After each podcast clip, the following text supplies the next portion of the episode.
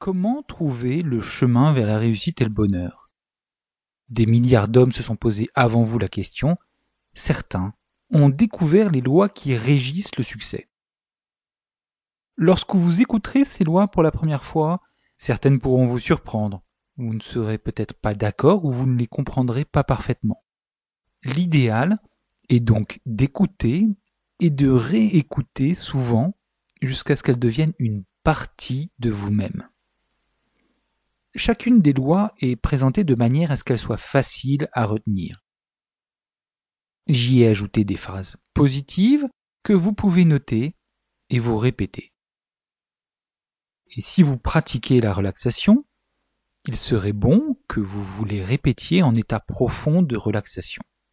Sinon, vous pouvez simplement les lire une ou deux fois par jour. Il est très important qu'une de ces lectures soit faite à haute voix. Bien. Nous allons maintenant passer à ces sept lois.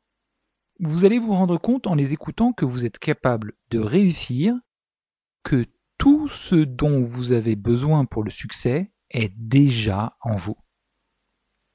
Justement, le mot capable va être la clé.